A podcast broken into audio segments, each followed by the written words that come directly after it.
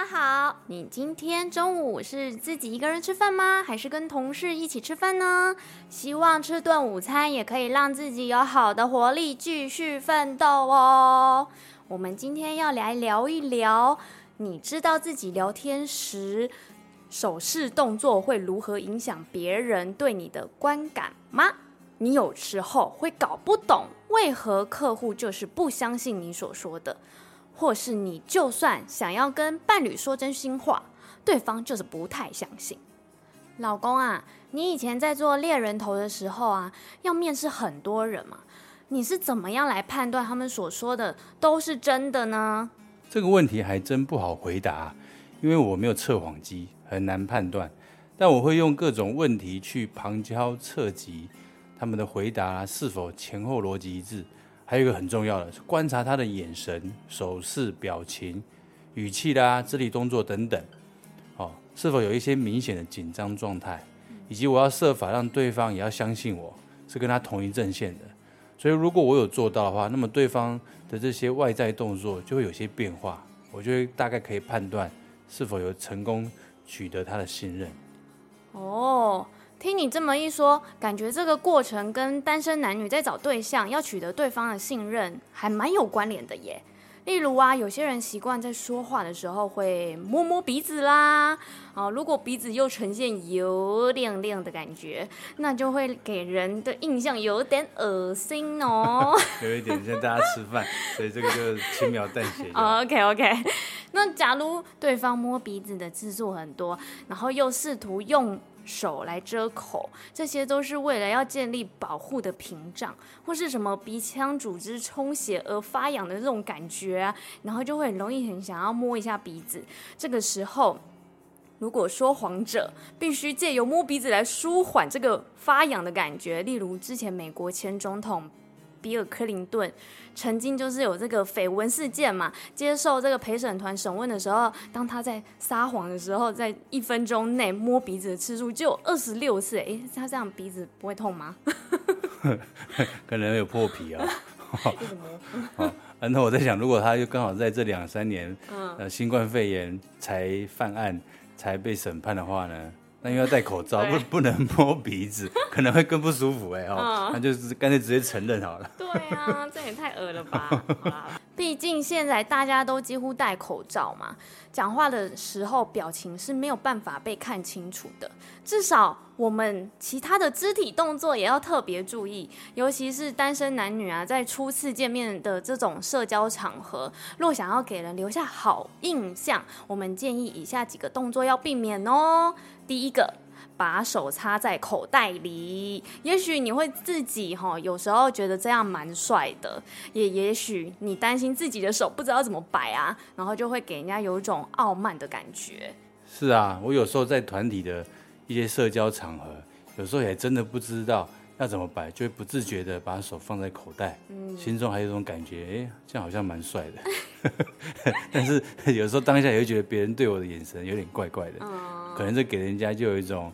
可能傲慢的一种感受哈，嗯、所以现在是要刻意注意。是啊，老公，我觉得你手放摆在口袋外面，还是觉得很帅哦、嗯。那以后我就不要放口袋好了。好啦，第二啊，三不五时在摸东西。就是通常人在紧张或是没自信的时候，很有可能手就会想要摸东摸西的啊、哦。尤其在桌上聊天的时候，就会可能摸一下手机，滑一下啦，转个笔呀、哦，抠抠手指甲。像我就还蛮容易想要抠手指甲的。哦，这些小动小习惯，我们也建议单身男女在互动的时候要尽量避免啦。那再来就是第三点喽。就是双手抱胸，这个很很可能代表着你有这个防御感，你只是把对方当成正在评估的对象，即便你真的真的只是在评估对方啊，但是也记得避免双手抱胸，因为这样的姿势，不论在职场上或是一般的人际互动，给人的感受大部分都是负面的印象。好，那我要讲第四点哦，就是我们交谈位置的角度。以前没有戴口罩的规定啊，所以我们在联谊的时候啊，大家面对面一百八十度这样的坐着聊天玩游戏啊，是很正常的。但是现在因为疫情的因素要戴口罩，还有一些社交距离的要求，所以我们会看到单身男女初次在联谊的场合，或者是大家一对一出来的时候，我们建议双方啊，哈，看能不能尽可能的坐在九十到一百二十度，好，这什么意思呢？就是因为你戴着口罩啊，讲话不清楚，声音又比较模糊，所以这个角度九十到一百二十度，至少可以让你的其中一只耳朵比较容易听得到对方。好，那双方呢，还有一个。比较实际的，就是眼神不用一直频繁的交汇，很尴尬。然后呢，你坐在一百八十度的时候呢，你眼神不看对方，你又不知道看哪里，好，给人家给有一种不诚恳的感觉。可是，一直看着呢，又会有压力。所以我们会建议，像很多时候在咨商的时候，我们会做九十到一百二十度。一方面这样给人，好，比较能够轻松一点，好，然后在彼此互动上面啊，也会比较不会那么紧张。那另外，我们在我们的伊甸园交友学习平台，我们有提供一种由浅入深的聊天话题。那听众呢，也可以在我们今天的节目的资讯栏找到我们这个聊天话题的网页连接。好，你点下去就会看到许多有不同层次，好，有四种层次，由浅入深，去帮助你去设计一些有趣的又有深度的聊天的话题内容。这可以让一些。单身男女在联谊或者是一对一互动的过程当中，可以让你们越聊心越近，而且你们处在一种九十到一百二十度的位置当中，好，你们在一起聊天也比较放松，过程互动当中也会比较愉快。像我现在跟我太太在录音，我们也是类似这种九十到一百二十一百二十度哈，我可以看着他。啊，他也可以比较轻松。嗯，所以这个角度说话哈，也可以不用特别的拉高音量，不然就要多吃喉糖啦。各位听众，我们想要借着今天的题目，你知道自己聊天时的手势动作会如何影响别人对你的观感吗？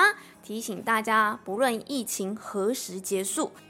你在与人互动时要注意的基本尊重礼节，还是得多注意啦。我们今天给的提醒不一定表示你做了这些动作就代表你一定有这些意图，只是这些动作可能会让人有这些联想。为了要留下好印象给对方，建议你还是要刻意的留意喽。最后要提醒听众。若你是用 Apple Podcast 聆听，请记得在我们这集的单身成长学，将画面滑到最下方，就会看到评论的栏位，并分享给身旁的好友。我们通常会每两天就上传新节目喽，我们下次见吧。哎，老婆啊，嗯，那你在录节目的时候啊，就有很多手势哎，我发现当你有这些手势的时候，说起话来就更有自信哎，跟你平常对小朋友说故事。蛮有类似的这种感觉。是啊，我每次跟小朋友说故事的时候，就是会透过一些手势，让小朋友会露出更想听故事的表情啦。而且我不止表情啊，我的那个语调啊，然后表情我都会有所变化。哦，哎，那你可不可以摆出一些那个表情啊、手势啊，让我感受到你有更爱我？这有什么问题呢？不过听众。现在看不到我会摆什么样的手势呢？等节目结束后，我再摆给你看喽。哎嘿，哎，其实我刚有看到，哎，你好像有不自觉的在、呃，有吗？有吗？嗯、我怎么不知道？啊、你当然不知道了，因为大家都不知道，反正我乱掰的，这就是录 Podcast 的好处。